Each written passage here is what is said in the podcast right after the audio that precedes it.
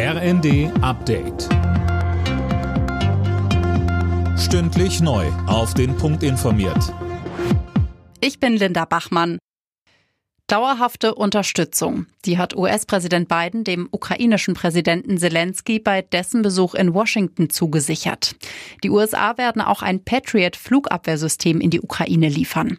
Russland spricht von einer weiteren Eskalation. Dazu sagte Politikwissenschaftler Thomas Jäger bei NTV. Es ist einsetzbar gegen Mittelstreckenraketen, gegen Drohnen, die die Ukraine angreifen. Präsident Biden hat zu Recht gesagt, wie kann ein Abwehrsystem denn eine Eskalation sein? Es kann nur dann eine Eskalation sein, wenn man wie im russischen Denken meint, man habe das Recht auf die militärische Ohnmacht seiner Einflusssphäre. Aber es stellt keine Eskalation dar.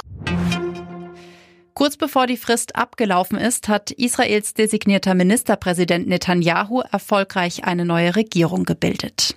Darüber hat er den israelischen Präsidenten Herzog informiert. Auch streng religiöse und rechtsextreme Parteien sind Teil der Koalition. Gesunde Ernährung für jeden und das auch im Alltag. Das will die Bundesregierung mit einer Ernährungsstrategie voranbringen. Im Fokus die Kinder. In Schulen, Kitas und Co soll das Essen saisonaler, regionaler und, wenn es geht, bio werden.